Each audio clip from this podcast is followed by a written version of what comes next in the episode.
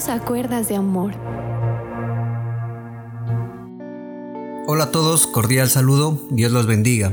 Vamos a continuar con esta temática tan importante y como lo prometido es deuda, hoy vamos a explicar a través de la ciencia y de la palabra de Dios el por qué la conducta homosexual es autodestructiva e insana, ya que se ha comprobado que las personas que tienen este tipo de conductas son más propensas al alcoholismo, la drogadicción, la depresión, la promiscuidad sexual, a adquirir enfermedades de transmisión sexual, al suicidio y que tienen menos expectativas de vida. En lo que al VIH-Sida corresponde, en noviembre de 2014, un informe emitido por el Centro Europeo para la Prevención y Control de Enfermedades consignó en el espacio económico europeo que los contagios de este mal se ha estabilizado o tienden a disminuir entre la población heterosexual, pero en sentido contrario, en la población homosexual los contagios han crecido en Europa, por ejemplo, un 33% desde el año 2004 a la fecha,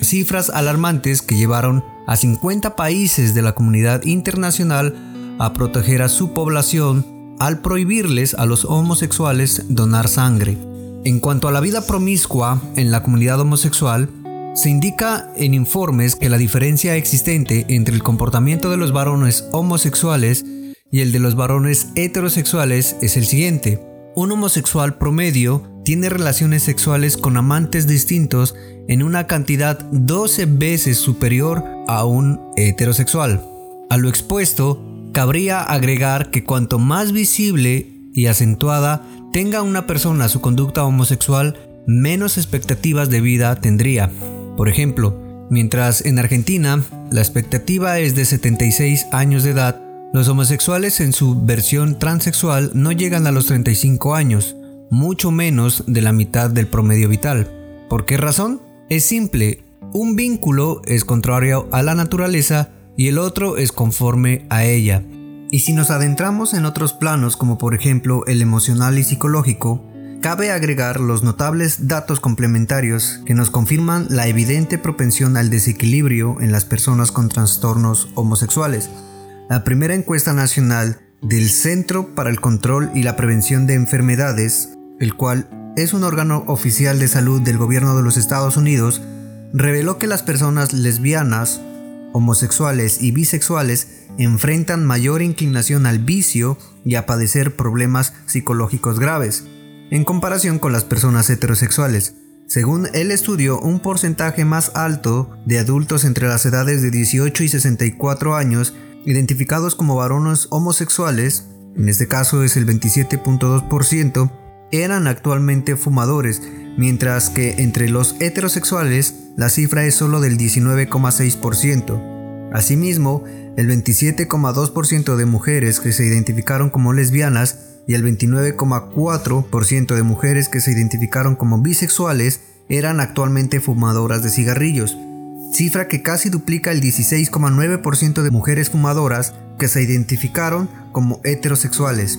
Este mismo estudio indicó también que las personas homosexuales presentaron un mayor consumo de alcohol respecto a las heterosexuales, un porcentaje más alto de adultos entre las edades de 18 y 64 años que se identificaron como homosexuales o lesbianas, que en este caso es el 35,1%, o bisexuales, el 41.5% reportaron haber padecido problemas con el exceso de bebida al menos un día del año pasado en contraste con aquellos que se identificaron como heterosexuales, cuya cifra arriba a solo el 26%. Luego también informa el gobierno norteamericano que el 11% de adultos que se identificaron como bisexuales experimentaron problemas psicológicos graves en los últimos 30 días,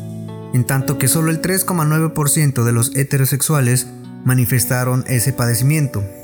Respecto a las tendencias a la depresión y otras patologías, conforme información transcripta en la publicación Chips of General Psychiatry, la gente homosexual está en un riesgo sustancialmente mayor ante algunas formas de problemas emocionales, incluyendo suicidios, depresión grave, desorden de ansiedad, desorden de conducta y dependencia de la nicotina dato científico que luego complementó la, revista Clinical Psychology Review, la cual tras revisar estudios sobre agresión doméstica homosexual arribó a la siguiente conclusión. se registró violencia física en el 48% de las parejas lesbianas y en el 38% de las parejas de varones.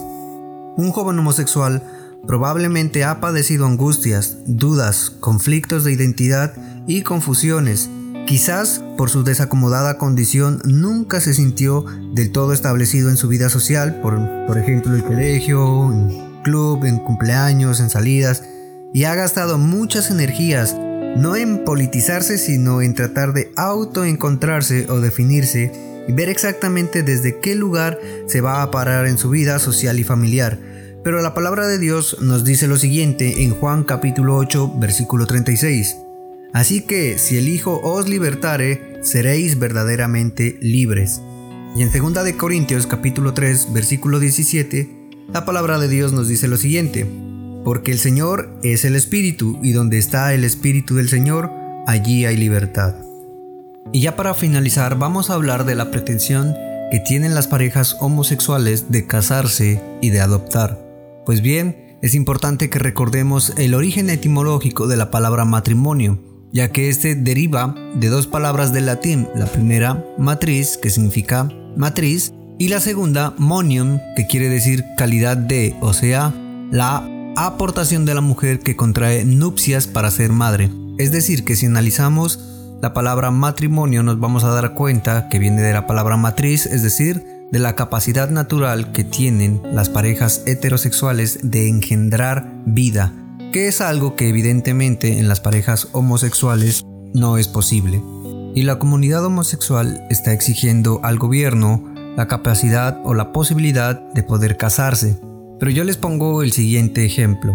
Supongamos que una persona ciega se acerca ante el Estado y le pide que le otorgue una licencia de conducción. Evidentemente, como la naturaleza le ha negado esa capacidad de ver, el Estado no está obligado a entregarle dicha licencia, y esto no lo convierte en un estado ciegofóbico, sino que se basa en lo que la naturaleza le ha impedido a esta persona. Y lo mismo ocurriría con las personas homosexuales, ya que la naturaleza les ha impedido engendrar vida tal cual como es el sentido de la palabra matrimonio, que ya lo había explicado, viene de la palabra matriz, es decir, de la capacidad natural de engendrar vida, entonces el Estado no sería un Estado homofóbico. Y ya para terminar, quisiera que hablemos sobre la pretensión que también tiene la comunidad homosexual para adoptar ya que ellos afirman que tienen el mismo derecho a disfrutar de la paternidad como cualquier otro matrimonio y por ende exigen que se les otorgue una porción de niños en adopción.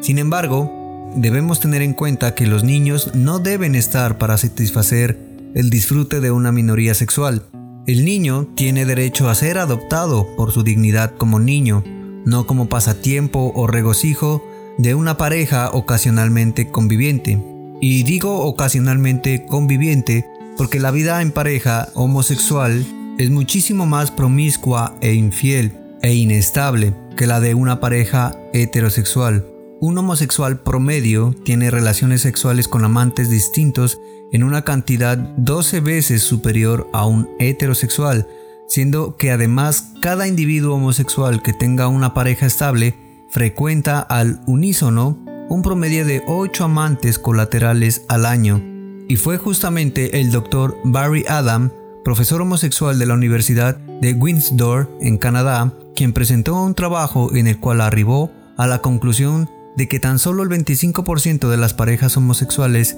eran fieles entre sí. Además, en Estados Unidos, un juez de Kentucky niega adopción de niños a parejas del mismo sexo, argumentando que no existe el derecho a adoptar, existe el derecho a ser adoptado el niño, ya que él tiene el derecho de recuperar lo que naturalmente perdió, es decir, un padre y una madre. El niño no es un producto para satisfacer un anhelo emocional, ideológico o político. El niño es el fin supremo de la sociedad y del Estado. Por eso debemos recordar lo que nos dice Isaías capítulo 5 versículo 20. Hay de los que a lo malo le dicen bueno y a lo bueno malo, que hacen de la luz tinieblas y de las tinieblas luz, que ponen lo amargo por dulce y lo dulce por amargo.